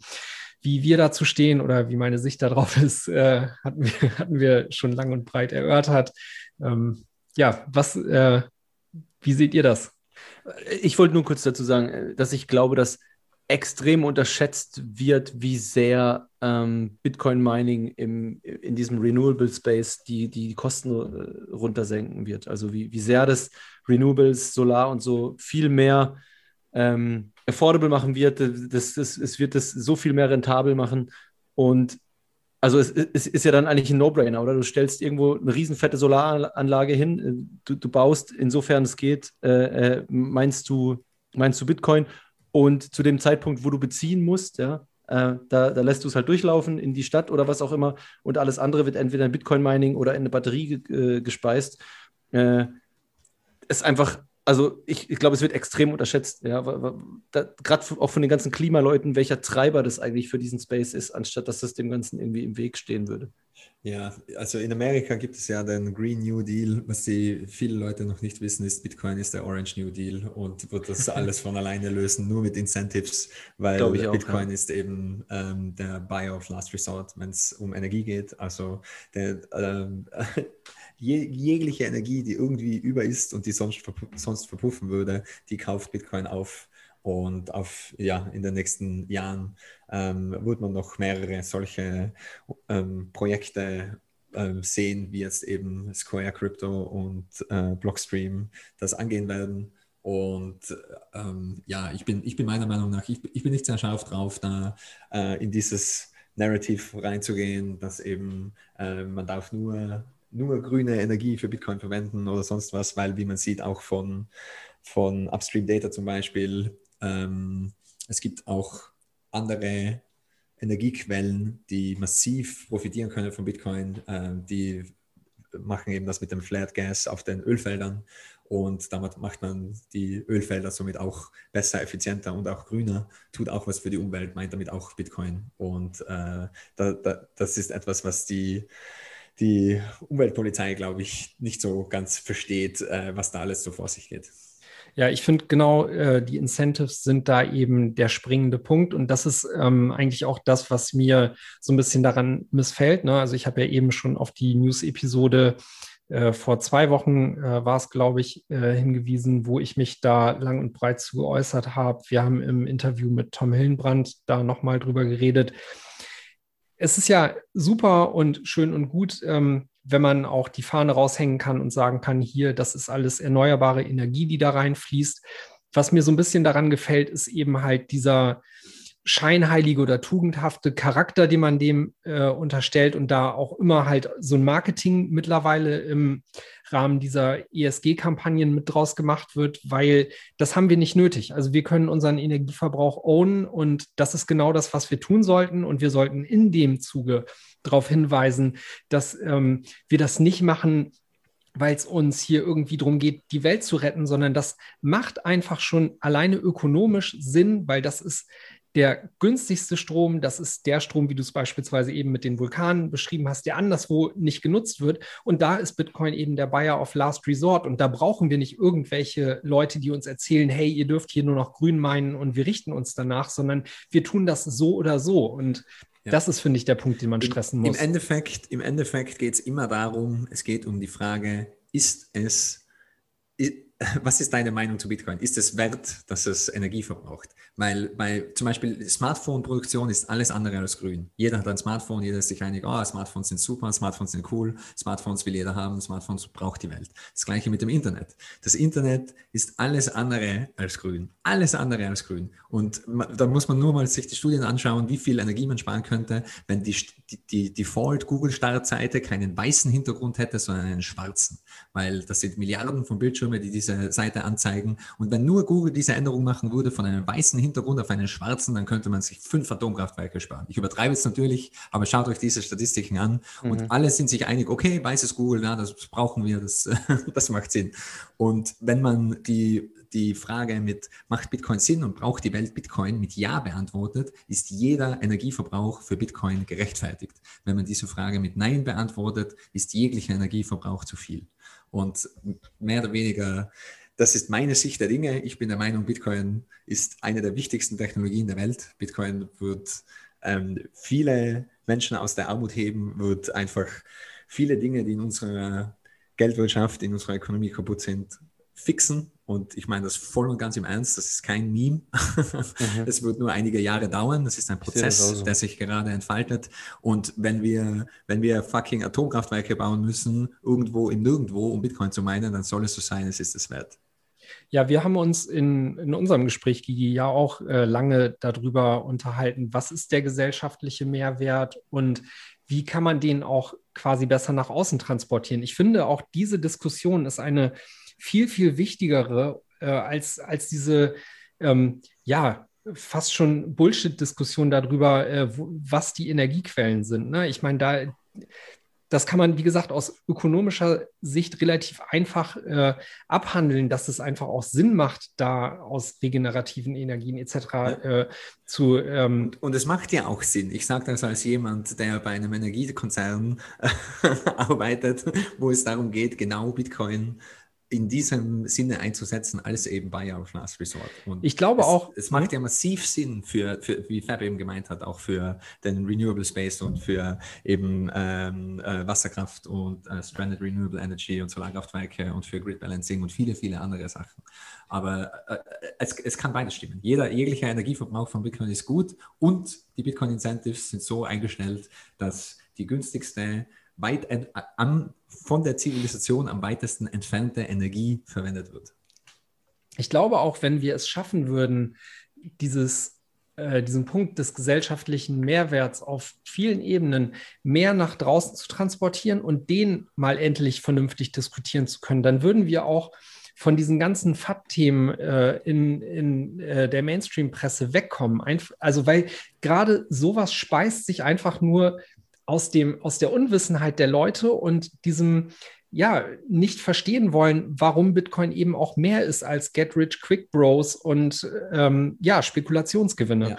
Und wenn, wenn wir das schaffen, dann macht die Mainstream-Presse sich einfach auch total lächerlich mit all den Stories, die sie nach wie vor wieder alle irgendwie zwei, drei Jahre ausgräbt und da ja den die alten Fass immer wieder die, aufkocht. Die machen sich eh schon lächerlich und deswegen machen wir einfach unsere eigenen Medien. Das ist einfach der Weg vorwärts. Wir machen das, auch das alte Mediensystem obsolet. Genau. Es, es, es macht keinen Sinn, mit diesen, mit diesen Leuten zu argumentieren. Die wollen es nicht verstehen, die können es nicht verstehen. Und gerade vor zehn Minuten hat der Präsident von El Salvador getweetet, Our engineers just informed me that they dug a new well that will provide approximately 95 megawatts of 100% clean zero emission geothermal energy from our volcanoes, starting to design a full Bitcoin mining hub around it. Und das ist übersetzt auf Deutsch.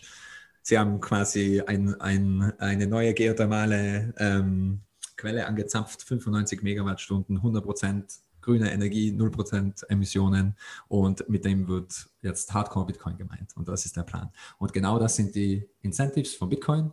Du schließt Bitcoin in dein Herz und dann machst du alles, damit das Bitcoin auch gut geht. Und jetzt passiert das auch auf einem Nation-State-Level.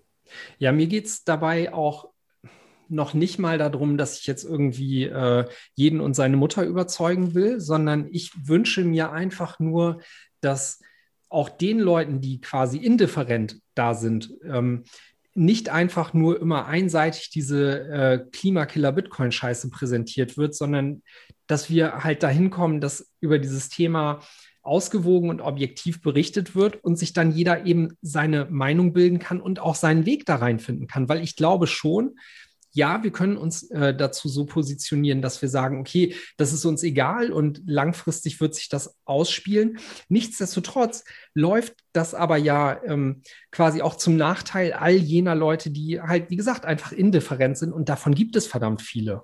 Ja, ich, ich, ich glaube halt, ähm, dafür brauchst halt eine gewisse Know-how-Basis, oder?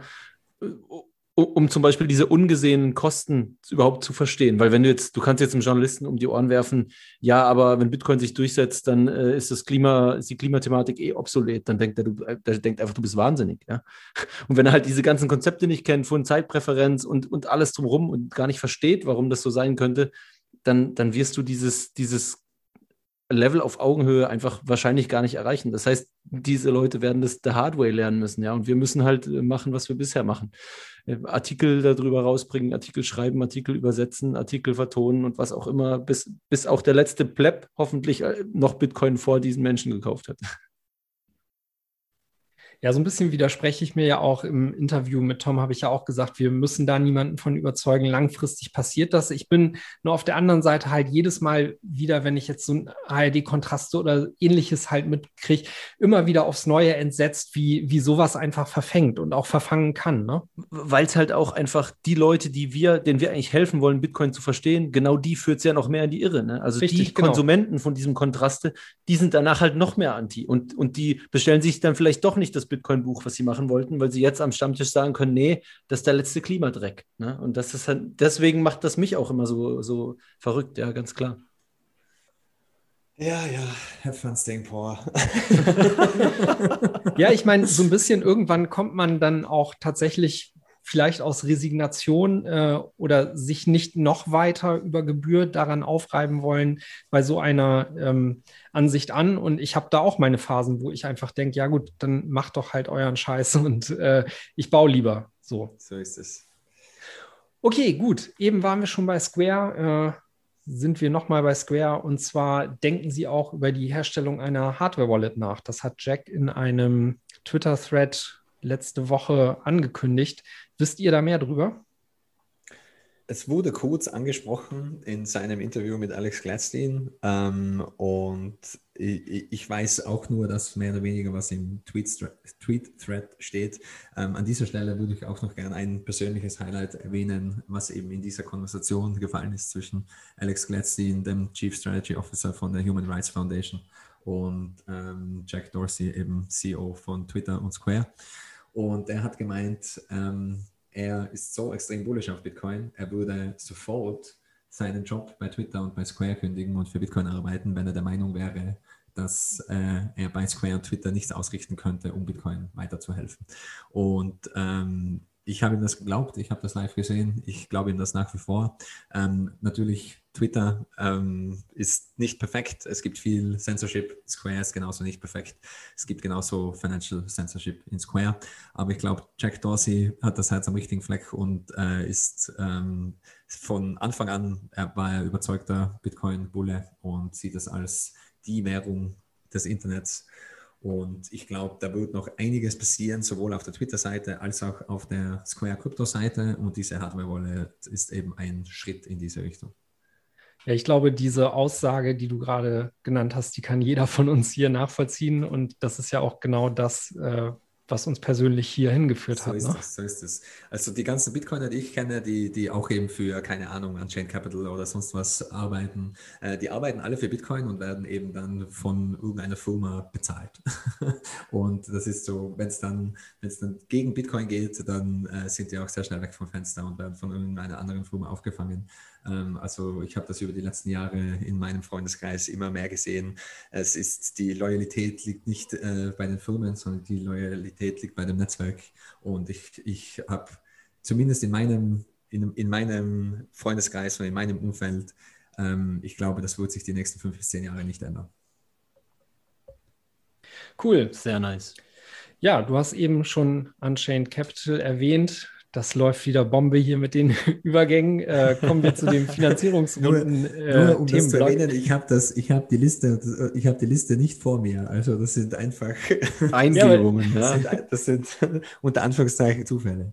Aber deswegen äh, hebe ich das ja nochmal lobend hervor, wie das hier alles wieder in sich greift und miteinander verschmelzt. ähm, und zwar hat sich Unchained Capital eine 25 Millionen US-Dollar Finanzierungsrunde gesichert. Und zwar ist da oder sind da Neidig und die Stone Ridge Holdings Group als Hauptinvestoren mit drin. Viel mehr weiß man darüber auch gar nicht, aber äh, auch da gibt es wieder Geld im Sinn der guten Sache und so kann Unchained Capital auch weiterbauen. Ja, also- Dieses Neidig, äh, weiß nicht, Gigi, we weißt du, was die genau im, im, im Detail äh, machen? Ähm, die sind ja auch aus dem Nichts gekommen auf einmal so ein bisschen, ne? Mhm, ja, ähm, äh, ich weiß jetzt auswendig auch nicht alles im Detail, aber das, ähm, ich glaube, äh, Ross Stevenson hat ja da auch Mhm. seine Finger im Spiel und das ist somit alles äh, quasi die Giga-Chat-Runde, die da einfach aufs Gas drücken und meinen, wir brauchen einen riesen Investmentfonds äh, für Bitcoin und Bitcoin only. Und ähm, ich glaube, es sind jetzt einfach, wir haben jetzt mehrere Multimilliardäre, die Bitcoin wirklich sehr gut und tief verstehen. Wir haben eben soeben Michael Saylor erwähnt, wir haben Jack Dorsey erwähnt, es gibt Max Kaiser und andere. Und ähm, das große Geld ist da, die Zeit ist reif für Bitcoin, die Zeit ist reif für, für die Anfänge von einem Bitcoin-Standard, für die Anfänge von Hyper-Bitcoinization quasi. Und ich glaube, das ganze Funding-Problem für Bitcoin-Only-Projekte, das ist gar, gerade dabei, sich aufzulösen. Also es ist jetzt das große Geld da, äh, es wird von jedem verstanden, dass ähm, äh, es mehrere Leute gibt, also von Core-Developern bis ähm, jedem, der an BTC Pay-Server arbeitet, jedem, der an Raspberry Blitz arbeitet, ähm, die machen das mit Leib und Seele und würden das auch machen, wenn sie auf Hartz IV sind. Und es gilt einfach, diese Leute zu unterstützen. Und es äh, wird noch mehr in diese Richtung kommen. Es gibt jetzt eben mehrere Unternehmungen, eben auch OpenSets, wo Methodel dahinter steckt, da, so Community Funds und auch richtig große ähm, Developer Funds und einfach auch in Investment Funds, um auch eben Firmen und Startups zu unterstützen. Und ich glaube, in den nächsten, ich sage mal so, in den nächsten Wochen wird man dann noch einiges hören und auch in den nächsten äh, zwei Jahren, das wird so schnell nicht abreißen. Da werden immer mehr größere Investmentfirmen und auch klassische Fonds äh, in, in die Bitcoin-Welt mit einstoßen, einfach weil sie auch selbst Bitcoin halten werden. Und dann will man auch sicherstellen, dass ähm, eben mein eigenes Skin in the Game, dass es meinen Bitcoin so gut geht und dass ich auch weiß, okay, ich äh, unterstütze die Core-Developer, die daran arbeiten. Ich unterstütze die Projekte, die mir wichtig sind und auf die ich angewiesen sind. Und in der Bitcoin-Welt sind das eben alles Open-Source-Projekte und die brauchen Unterstützung, weil in der Open-Source-Welt hat man eben diese Tragedy of the Commons zu einem gewissen Grad, dass man eben, äh, es, man macht das gratis für jeden und woher kommt dann das Geld? Und ich glaube, eine Kombination aus eben ähm, ja, Eigenver Eigenverantwortung und Incentives und auch ähm, neue Geschäftsmodelle, die an Netzwerkeffekten mitnaschen, wie man das sieht, zum Beispiel bei Wasabi und Samurai und äh, auch zum Beispiel Lightning Pool, ähm, wo einfach an den Netzwerkeffekten mitverdient wird. Ich glaube, äh, diese Kombination wird diese Funding-Probleme auf lange Sicht lösen. Ja, wir sind definitiv in der Phase, wo jeder Beitrag im Grunde genommen den Kuchen für alle größer macht und sieht man ja auch beispielsweise daran, ähm, wenn jetzt so Unternehmen wie Square oder dann auch Square Crypto sich mit massiven Grants an BTC Pay beteiligen und da quasi etwas fördern, was so aus klassischer Sicht erstmal quasi als Konkurrenz gelten würde, ne? ähm, ja.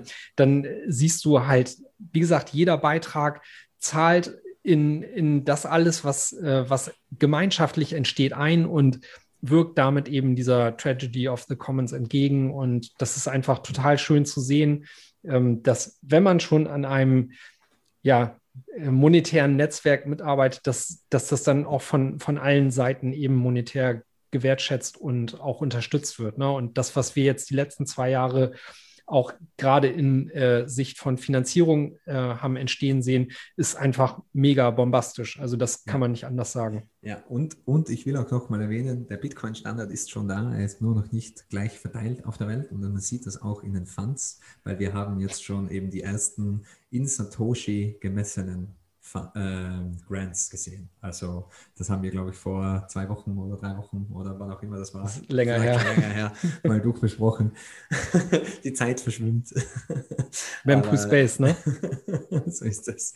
Und, und ähm, wir sind jetzt eben schon sehr, sehr viel weiter, als äh, auch ich es mir noch vor zwei Jahren gedacht hätte. Also es gibt jetzt schon die ersten ähm, Rechnungen, die eben quasi direkt in Satoshis ausgemacht sind. Und egal, was mit dem Bitcoin zu Dollar oder Bitcoin zu Euro Preis passiert. Es werden genau diese Anzahl von Satoshis in, äh, in den Wallets dieser Entwickler landen. Sehr nice. Ja, prima. Äh, Leute mögen nicht nur Bitcoin, sondern sie mögen auch Bitcoin-Unternehmen. Und so beteiligt sich Bitfinex jetzt beispielsweise auch an Hoddle Hoddle. Auch darüber weiß man gar nicht allzu viel. Äh, es gibt keine genauen Zahlen. Man weiß aber nur, dass der Anteil dieser Beteiligung unter 30 Prozent liegt. Aber Bitfinex an der Stelle auch ähm, helfen will, Liquidität für die Plattform bereitzustellen. Ja, Liquidität für das ganze Landing und so wahrscheinlich, was dort abläuft. Ne? Mhm, ja. Mhm. Genau, und äh, damit wären wir dann quasi schon aus der reinen Bitcoin-Ecke raus. Und ich habe nochmal einen Punkt mitgebracht, äh, den ich ganz interessant fand, weil sich gerade diese Woche auch ähm, Ökonomen der Deutschen Bank zu der globalen Zeitbombe Inflation äh, geäußert haben. auch, äh, auch das ist äh, keine Interpretation von mir, sondern das tauchte quasi so wortwörtlich äh, damit auf. Und ähm, es ist witzig, sowas von quasi aus den, aus den Reihen der Deutschen Bank zu lesen, aber äh, das sind Punkte, mit denen wir ja auch durchaus übereinstimmen würden. Und zwar waren sie, die Auswirkungen könnten verheerend sein, besonders für die Schwächsten der Gesellschaft. Ja, es ist äh, halt gen genau das. Richtig. Also äh, liegt, liegt total auf der Linie mit dem, was wir Bitcoiner auch gerne predigen. Und im Grunde genommen sind diese Aussagen als Aufruf an die FED zu verstehen, äh, das Gelddrucken doch endlich zu beenden oder zumindest auf ein äh, vernünftiges Maß einzudämmen. Und zwar äh, sagen Sie da, die Folge wird eine größere Störung der wirtschaftlichen und finanziellen Aktivität sein, als es sonst der Fall wäre, wenn die FED endlich handelt. Und damit meinen Sie halt eben das Einstellen äh, von Stimulus und Gelddrucken. Und äh, weiter heißt es auch, dies wiederum könnte zu einer erheblichen Rezession führen und eine Kette finanzieller Notlagen auf der ganzen Welt auslösen, insbesondere in den Schwellenländern, womit wir dann auch wieder den Punkt hätten, dass es die Schwächsten der Schwachen trifft. Mhm. Ja, und es ist, also, wer hätte es vorher wissen können? Ne? Also, das ist schon erstaunlich, wie Leute in diesen Ämtern äh, herum herumstolzieren und am Ende des Tages doch eigentlich keine Ahnung haben, weil sie ganz früh in ihrer wirtschaftlichen Theorie falsch abgebogen sind und jetzt irgendwie die ganze, wahrscheinlich die ganze Welt darunter leiden wird, wie, das, wie dieses Spiel endet. Ne? Ja. Ähm, und das ist schon einfach echt erschreckend. Ja, die, ach, die lesen einfach, ähm, ich stelle mir das so vor, da hat vielleicht jemand in, in, in, in diesem Amt eine 21-Tasse zum Kaffee trinken und man sollte eigentlich auf die Außenseite von der Tasse schauen.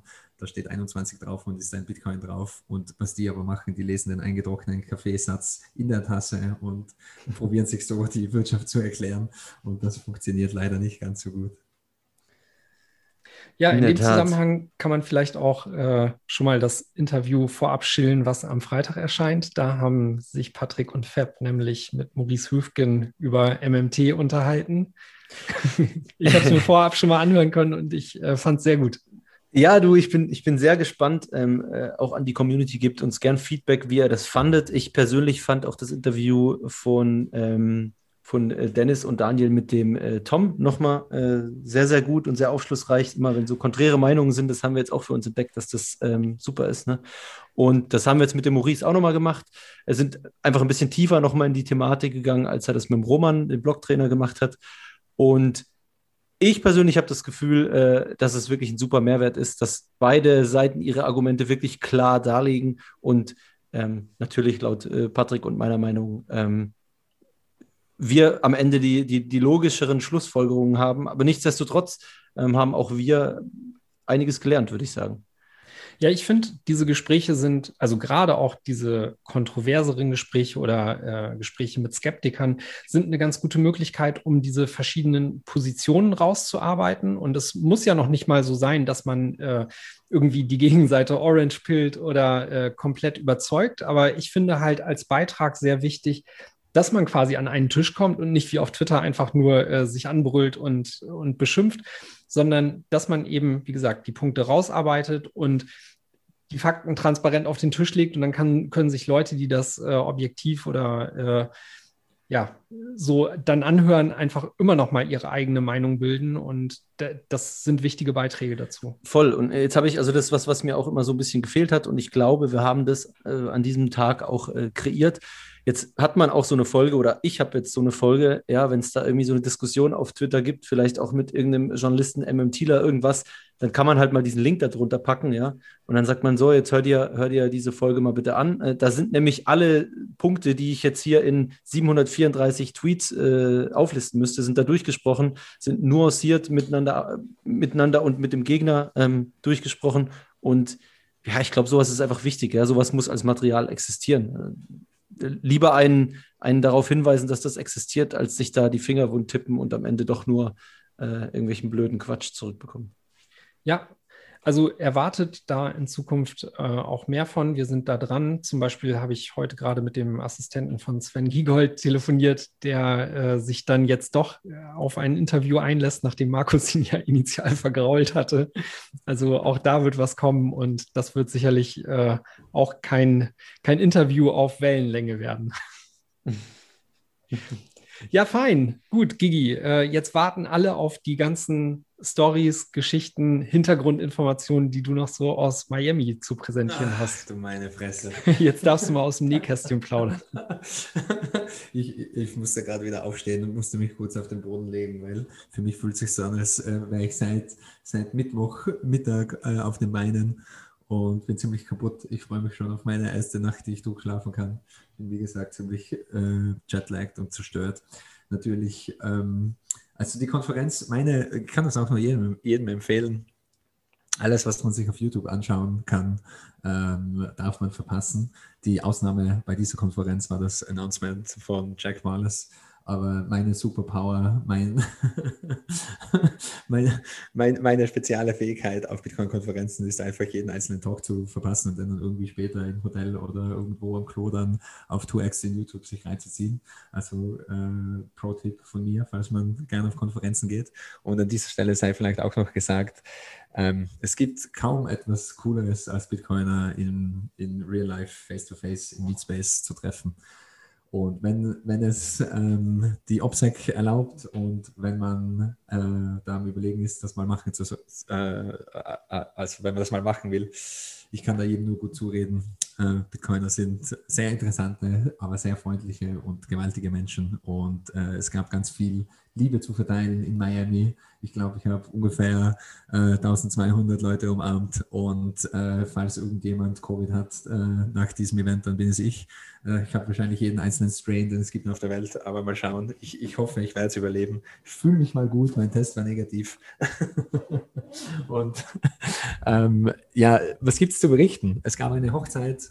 Ähm, ich sehe das eben als quasi Festival, so eine Konferenz. Und äh, das hat mehr mit Burning Man zu tun, als äh, wie mit einer, ähm, äh, keine Ahnung, Internetprotokollkonferenz. Und ähm, für mich ist das einfach eine, ein, ein Religious Gathering, um es auf Englisch zu sagen. Und habe das Ganze sehr genossen, habe viele alte Freunde wieder kennengelernt, habe viele neue Freunde kennengelernt, habe viele Internetfreunde zum ersten Mal gesehen und, und umarmt, äh, habe auch äh, viele komplett random Bitcoin-Leute äh, getroffen, die extrem coole Sachen machen, die extrem äh, interessante Hintergründe haben, ähm, alle Hautfarben, alle Religionen, alle Gender und damit meine ich alle zwei Gender.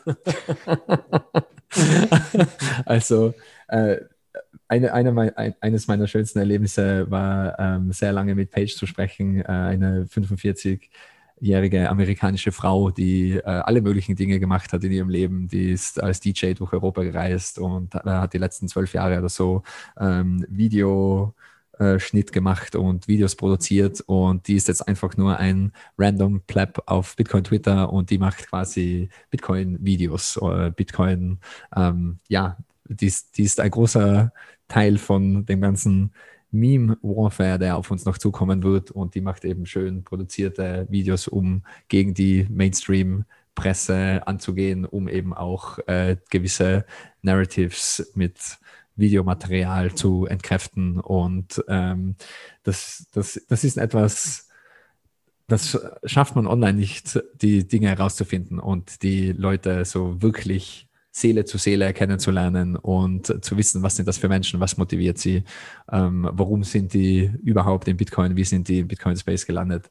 Und für mich ist das immer extrem wertvoll, ähm, diese Leute kennenzulernen, mit denen zu reden. Und ähm, ich, ich habe eben auch äh, heute oder gestern auf Twitter getweetet, es gibt sehr viele Dinge, die für die ist Cyberspace extrem gut. Also man kann sehr gut argumentieren auf Twitter und sich Gedanken machen und auch eben mit Podcasts anhören. Man lernt die Leute durchaus kennen und ähm, kann eben sehr viele Informationen downloaden. Aber im Meetspace, wenn man sich wirklich Angesicht zu Angesicht in einem Raum trifft und sich äh, in die Arme fällt, ähm, die, die ganze Liebe, die im Bitcoin Space vorhanden ist und auch das Conviction Level, also die Überzeugung, die die Leute haben, warum sie eben das machen, was sie machen. Es geht da nicht um Geld. Es geht darum, das Geld zu fixen. Es geht nicht, es geht nicht darum, Geld zu machen. Es geht darum, das Geld zu fixen. Und die haben teilweise alles aufgegeben, ihr ganzes Leben aufgegeben, um diese Mission umzusetzen. Und ja, ich kann nur noch mal jedem empfehlen, schaut euch das, schaut euch den Talk von Jack Mollers an, da kommt das sehr gut rüber, weil Jack Mollers ist einer von, von diesen Menschen. Das war mal ja. wieder ein Weltklasse-Rant. Jetzt, Gigi, jetzt habe ich noch eine ganz wichtige Frage, die, die, mir, die mir schon auf der Seele brennt, ja, seit ich die ganzen Tweets und die Insider-Jokes gesehen habe. Wen hat Ben Kaufmann geheiratet und welche Rolle hast du in diesem Szenario gespielt und was hat es damit auf sich? Bitte erlöse uns. Also das war, das war eine, eine echte Hochzeitszeremonie. Ähm, es hat auch einen echten Antrag gegeben.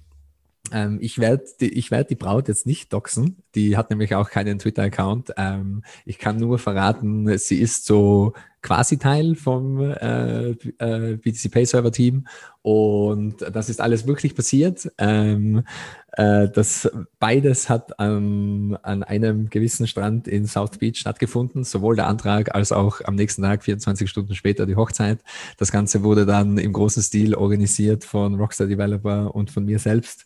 Und Rockstar Developer hat sich meine religiöse Kutte ausgeliehen und hat den Rabbi gespielt. Und wir hatten auch äh, wirklich, äh, es war eine jüdische Bitcoin-Hochzeit, also es gab dann auch mit Scherbenstampfen und Masseltoff und Bräutigam in die Luft heben und tanzen. Und danach gingen wir nackt ins Meer baden und lauter solche Dinge. Und äh, ich kann vielleicht, es gibt nämlich auch Fotos und Videos, aber die werden natürlich nicht geteilt, äh, um die Privatsphäre der Leute zu schützen, die da dabei waren. Aber ich kann vielleicht, ich habe nämlich ein Foto vom Kniefall, vom Antrag und ich habe ein Foto von der Hochzeit selbst, äh, das ich vielleicht in der Community-Gruppe teilen kann, weil da ist niemand zu erkennen. Ich glaube, ich musste nur ein Gesicht ausblurren, weil die Fotos waren alle sehr, sehr blurry, weil natürlich ich konnte vor, vor lauter Lachen die Kamera kaum äh, ruhig halten. Und ähm, wir hatten leider zu viel Wind bei der Hochzeitszeremonie, um Kerzen aufzustellen. Das war aber dann kein Problem. Wir haben einfach die 50 Leute, die motiviert waren und gekommen sind, ähm, äh, angestiftet, einen Korridor zu bauen und den mit äh, den Smartphones zu beleuchten. Jeder hatte sein Handy in der Hand und hatte quasi die, die digitalen Kerzen in der Hand. Und wir hatten Musik, äh, es gab einen Hochzeitskurs, äh, es gab Geschenke, ähm, es gab jede Menge Alkohol zu trinken für die Hochzeits-Afterparty.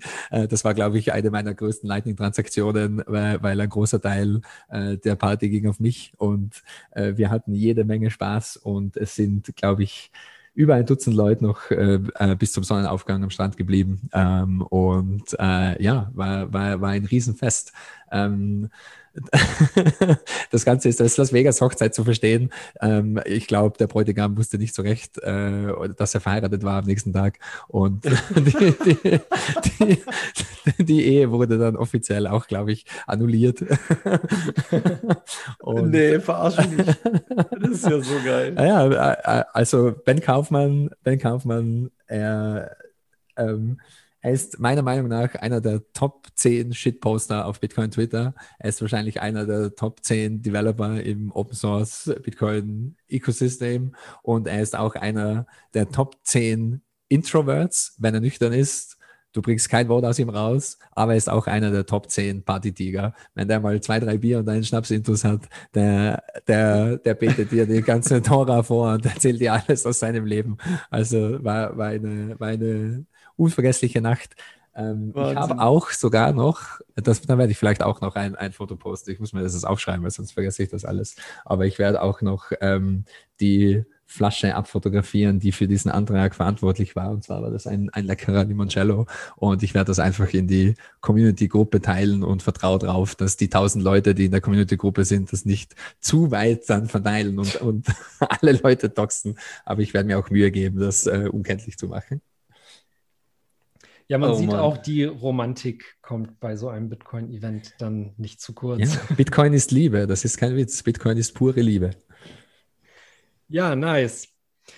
Gut, wo wir gerade eben schon bei Ben Kaufmann waren, ich nehme jetzt hier diese ganzen Überleitungen einfach mit. Ich äh, habe nämlich aus kann es nicht fassen. Aus gut unterrichteter Quelle habe ich diese Woche erfahren, dass äh, uns eine neue Spectre Desktop Version bevorsteht. Wir haben ja letzte Woche schon von diesen drei Updates in Folge Reigen berichtet. Ähm, jetzt haben sie es daher wahrscheinlich ähm, diese Woche nicht geschafft, bisher ein Release unterzubringen, aber da soll noch was kommen, nämlich die 1.4.3. Ja, und das ist, soweit ich mitbekommen habe, ein Bugfix-Release Wahrscheinlich, weil Ben zwischendurch auch während der Hochzeit noch äh, Software gebaut hat. Ich glaube auch, der hat einfach zwischen, zwischen Antrag und Hochzeit noch schnell diesen Bugfix-Release rausgehaut, wahrscheinlich am, am Heimweg, am Heimweg zum Hotel, am Smartphone noch schnell irgendwie. ich hoffe, Was? das war nicht der Scheidungsgrund. Kein Kommentar. Gut, okay.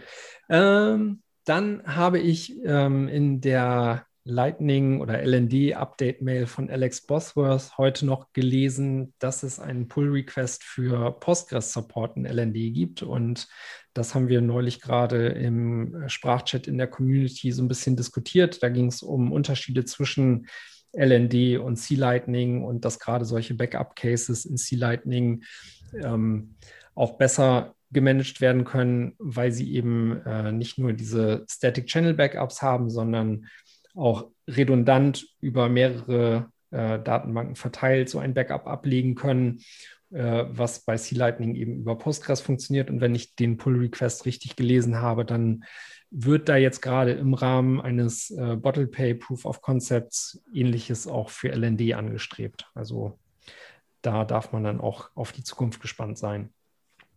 Dann hatte ich noch einen anderen Punkt und zwar hat Markus mir unter der Woche, als wir über das Thema Lightning äh, sprachen, hat er mir einen Blog oder einen äh, Lightning Network Explorer Link geschickt zu seinem Node und den kannte ich noch gar nicht. Und das Tool sieht eigentlich sehr, sehr interessant aus. Und zwar nennt sich das Amboss.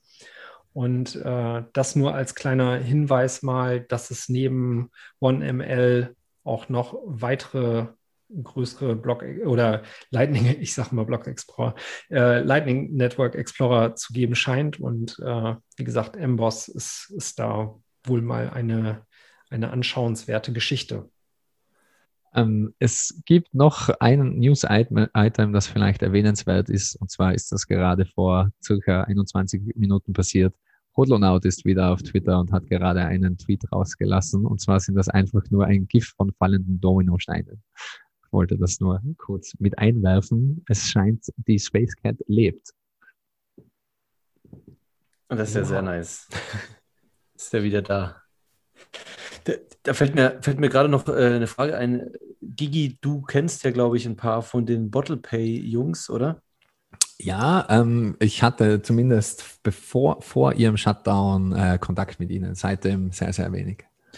Immer, ich, ich, hatte gesehen, die sind ja jetzt live, auch in Europa, wenn ich mich nicht irre. Mhm. Und ich hatte gesehen, das soll wohl teilweise recht, äh, ja, ich sag mal, irgendwie nicht so geil sein, teilweise, wie das da abläuft. Wenn man irgendwie Funds drauf schicken will, dann, dann, dann macht es irgendwie schnell mal Probleme, woher die ja. kommen und so weiter und so fort. Also die sind super duper ultra KYC, wenn ja. ich das richtig sehe. Ne? Ja, ich habe das auch, äh, ich habe den Tweet, äh, glaube ich, auch gesehen, ähm, dass sie eben mit allen Regulatorien, die ihnen vorgegeben wurden, sind genau. compliant und das bedeutet dann Full KYC ähm, und man muss auch irgendwie seine Lightning Node an. Es sind ganz, ganz viele verrückte, furchtbare Sachen.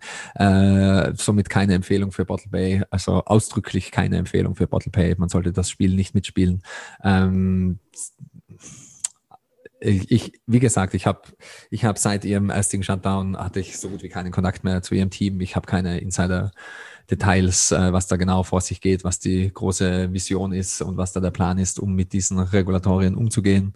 Ähm, ich würde nur generell der, der also jedem Bitcoiner, der, der was auf sich hält, äh, empfehlen, solche Produkte nicht zu verwenden, weil das ähm, ist einfach ein Schritt zu weit und vor allem gerade wenn es darum geht, ein, ein Bezahlservice sozusagen zu sein, ähm, Lightning braucht das alles nicht. Lightning braucht kein KYC, Lightning braucht keine Regulatorien, das funktioniert jetzt schon und das funktioniert self-custodial, das funktioniert auf deinem Smartphone. Da braucht es kein Bottle Pay dazu, damit man auf das Lightning-Netzwerk onboardet. Ja, sehr schön gesagt. Ich glaube, aus Bottle Pay-Sicht spielt da wahrscheinlich so ein bisschen mit rein, dass denen der Service halt schon einmal dicht gemacht wurde und ja. Sie haben auch sehr viel Funding bekommen. Also das spielt da wahrscheinlich auch mit, dass eben diejenigen, die das Geld in der Hand halten, äh, den Ton vorgeben, wie das zu machen ist.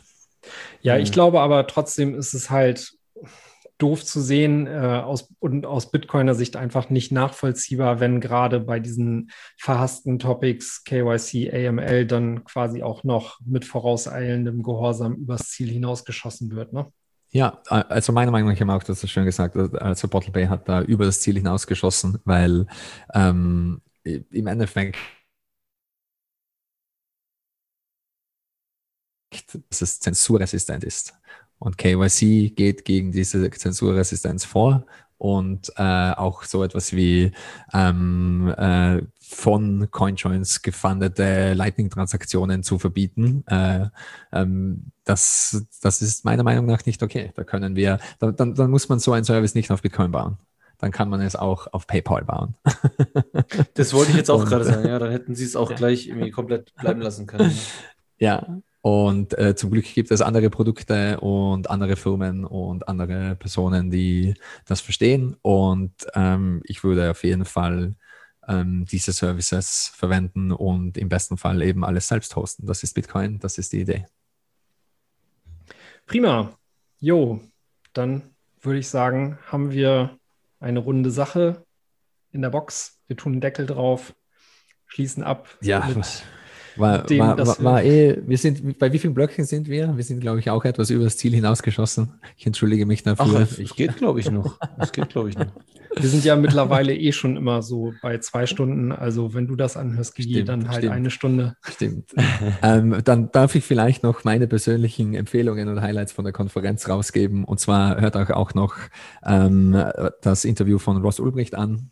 Äh, ich glaube, äh, das Gespräch von Alex Gladstein und ähm, von Jack Dorsey habe ich schon erwähnt, aber das Interview von Ross Ulbricht war wirklich herzreißend. Also Ross ist äh, natürlich der Erfinder von Silk Road und hat doppellebenslänglich plus 40 Jahre bekommen.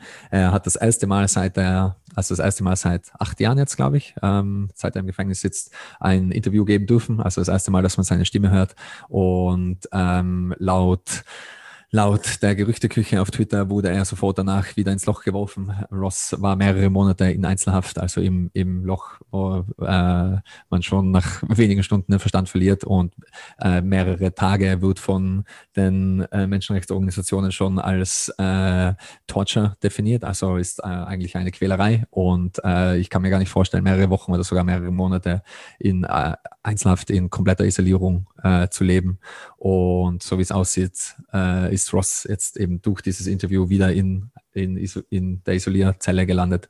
Und äh, ja, ähm, aber wieso denn überhaupt? Also wieso in Einzelhaft und wieso durch dieses, durch dieses Interview? Also das weil, wahrscheinlich, weil er über Silk Road und über Bitcoin gesprochen hat. Ähm, also sie, sie, haben ja Ross weggesperrt, um ein Exempel zu statuieren. Und er das hat ja einfach klar. nur eine Webseite gebaut. Also man kann, man kann, man kann über diese ganzen Dinge denken, wie man will, aber die Tatsachen sind ziemlich klar. Ähm, ich kann da ein Buch auch empfehlen, das nennt sich American Kingpin. Es gibt auch sehr gute Dokumentationen, äh, da muss man einfach nur googeln, viele davon sind auch auf YouTube.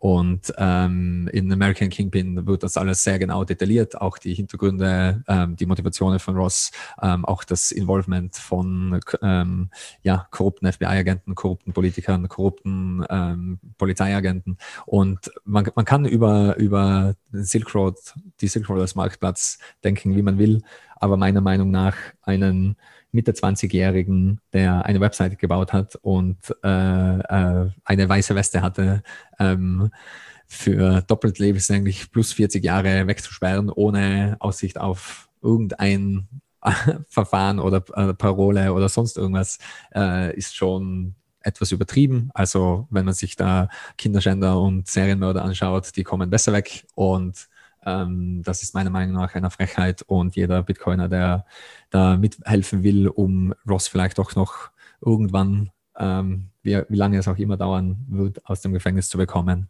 Es gibt äh, Free Ross, ich glaube es ist freeross.org, äh, da kann man auch äh, Bitcoin spenden und sich auch anderweitig nützlich machen, um eben diese Geschichte ähm, äh, nicht untergehen zu lassen. Also ist ein wichtiger Bestandteil von Bitcoin, ist war der, der erste richtige Anwendungsfall von Bitcoin, hat jedem gezeigt, dass Bitcoin durchaus Geld ist und das Geld verwendet werden kann. Und ähm, ich hoffe, dass sich da in diese Richtung auch was tut. Und es ist, war herzzerreißend, die Stimme von Ross zu hören. Jeder, der sich mit der Geschichte beschäftigt hat und die Geschichte von Ross Ulbricht und Silk Road kennt. Ähm, also mir war es nicht möglich, äh, Ross zuzuhören, ohne Tränen in den Augen zu haben. Und das ist ähm, jedem, der die, dem, jedem, der, ja, jeder, der was auf die Bitcoin-Historie und die Bitcoin-Geschichte hält, der sollte sich das auch ansehen und eben auch das erwähnte Buch American Kingpin lesen und sich vielleicht auch mal eine Dokumentation zu Ross Ulbricht und The Silk Road ansehen. Ja, ich will es Tipps, ja. ich, will's, ich will es eigentlich nicht auf einer traurigen Note belassen. es ist nämlich die, die, die bullischste Zeit, äh, die wir je hatten in, in Bitcoin. Und ähm, eben abschließend vielleicht noch, ähm, ich, ich will noch mal jedem bestärken, schaut, dass ihr Bitcoiner auch im echten Leben unter Anführungszeichen. Also für mich ist Twitter ja auch das echte Leben, deswegen äh, verwende ich immer die Bezeichnung von Cyberspace und Meatspace, weil mir gefällt die äh, Bezeichnung von Real Life nicht. Das alles, was wir machen, das ist Real Life. Das ist die Realität. Die, die Konversationen passieren auf Twitter. Der Präsident hat live auf Twitter Spaces Fragen beantwortet. Die Mainstream-Medien sind schon tot, die wissen das noch nicht. Das ist die neue Welt und das hat nichts mit einer mit einer nicht realen Welt zu tun. Es ist nur online. Es ist hauptsächlich online und auch die Freundschaften und auch die Verbindungen, die man knüpft und äh, die Leute, die man kennenlernt, die sind alle echt. Das sind keine virtuellen Leute, das sind echte Leute. Und wenn ihr es euch obsec-technisch leisten könnt und auch auf anderen Wege leisten könnt, geht zu Bitcoin-Meetups, macht Bitcoin-Freunde, macht Bitcoin-Babys, geht zu Bitcoin-Hochzeiten. Ähm, ja, ich, also, meine Bitcoin-Hochzeit steht auch bevor. Ich werde auch sehr bald äh, danach auf eine andere Bitcoin-Hochzeit gehen. Und ähm, die ersten Bitcoin-Babys haben wir ja schon und die nächsten sind hoffentlich dann bald unterwegs. Und das ist die Zukunft. Wir, ähm, ja, ja, wir werden das schaffen und wir werden auch Kinder brauchen. Und ähm, ich werde schlafen gehen jetzt. Ja, alles wo, du, wo du schon sagst, äh, wir werden Kinder äh, brauchen. Schöne Grüße auch an alle, vor allem auch an Markus vom Blockboy. Der ist schon ganz traurig, dass er jetzt die letzten Mal überhaupt nicht dabei sein konnte, weil er dann immer halt am nächsten Tag in die Schule musste. Aber Müssen wir der, mal früher anfangen. Ja, der, es, wird mal, es wird mal wieder Zeit, ja. Der ist heiß wie Frittenfett, der will auch unbedingt wieder. der kam neulich, äh, hatte er sein 21-Shirt in der, in der Schule an und sagte dann, Papa, Papa, in der Schule, die fanden das T-Shirt alle voll cool. ich, da fällt mir noch ein, letzte Geschichte. Ähm, ich glaube, ich habe es geschafft, einen äh, türkischen Taxifahrer in Wien äh, zu Orange Pillen. Der hat mich am Flughafen aufgeklaubt, der hat gesehen, dass ich keinen Schritt mehr gehen kann und hat mich äh, sicher heimgebracht. Und ich habe ihm gleich äh, Irimbir, richtig, also das türkische 21 geschildert und habe ihm äh, erklärt, das sind meine Freunde. Und ich glaube, er wird sich, ich glaube, er wird sich eine, eine Folge mal anhören. Vielleicht bleibt er ja hängen und erinnert sich an ein, zwei Dinge, die ich ihm gesagt habe. Und ähm, ja, ich glaube, so muss es auch weitergehen. Äh, also Peer-to-Peer, Person-to-Person, Seele zu Seele, Herz zu Herz und äh, so kommen wir zum Bitcoin-Standard. Definitiv. So macht auch am meisten Spaß. So ist es, so ist es. Und wenn wir schon bei Spaß sind, die, die, ähm, die beste, einfachste und äh, auch schönste Methode, um neue Bitcoiner zu machen, ist sie einfach selbst zu machen. Also Shoutout an alle Väter und Mütter und an alle Bitcoin-Kinder. Sehr schön. Gut, Fab, magst du die üblichen Outro-Worte noch ans Die, die üblichen Outro-Worte, ja. Ich, ich wollte eh noch sagen, da wir ja, also wir sehen ja immer die Stats und die Zuhörerzahlen nehmen weiterhin zu, ja, folgen in, ausnahmsweise mal nicht dem Bitcoin-Preis, ja, in diesem Fall. Ähm, aber wer jetzt neu zuhört, äh, wenn ihr diesen Podcast cool findet und wenn euch das Spaß macht, wenn ihr das gerne hört und ihr einen Podcast-Player habt, bei dem man bewerten kann, wie zum Beispiel bei Apple Podcasts, dann lasst uns doch da eine Bewertung da. Ähm, das ist super, super wertvoll. Damit äh, kommen wir zumindest bei so Suchbegriffen wie, wie eben Bitcoin oder was auch immer dann diesbezüglich, äh, kommen wir weit oben und sicher auch vor dem einen oder anderen Podcast, vor dem man die Leute eher bewahren möchte, ja, der trotzdem in hoher Zahl gehört wird, aber äh, ja, ihr wisst, wen ich meine, ja, den, den guten, den anderen Österreicher, den Erzfeind von Gigi eigentlich. ähm, und ansonsten, ähm, ja, den Bitbox-Code, den kennt ihr, 21 ausgeschrieben als Wort, nicht als Zahl. Ähm, wir wünschen euch allen einen schönen Abend oder Tag, wann auch immer ihr das hier hört. Lasst weiterhin Notes laufen, verschlüsselt eure Backups und hört niemals auf, Satz zu stapeln. Gute Nacht. Und befreit Ross. Free Ross. Gute Nacht. Bye bye. Thinking of a master plan. Cause ain't nothing but debt inside my hands. And the central banks around the world making it worthless. Eating all the proof of work from my birth to this time. And next level banks to crime. Taking my dollar and turn it into a dime. Riding on our backs, heading into decline while they tell us on the TV that everything is fine. So I stop my mission, leave my residence, thinking how can I turn these dead presidents into money that won't be inflated away and be worth less tomorrow than it is today. Cause I'm trading the most valuable thing I've got. And now that I started to connect the dots, my tolerance for bullshit and any pulling bullshit is in the toilet where I wanna flush you cause you're full of shit. It was time to take the orange pill, step off the treadmill, just hit myself and with some new skills and now I'm stacking sats cause I'm righteous. I feel great, so maybe I might just quit my 9 to 5. Fuck survive, I'm here to be fully alive so I connect with the plebs 10 steps ahead when we get up in the morning till we go to bed. Cyberhorn is freaks and sovereign beasts, teachers, philosophers, coders, and priests. Those are my people, that's my tribe. The way I feel about them is hard to describe. Shoulder to shoulder, our revenge is served colder. Too late to stole your fire and now we're soldiers. So fuck the illegit coin. Pay me in Bitcoin.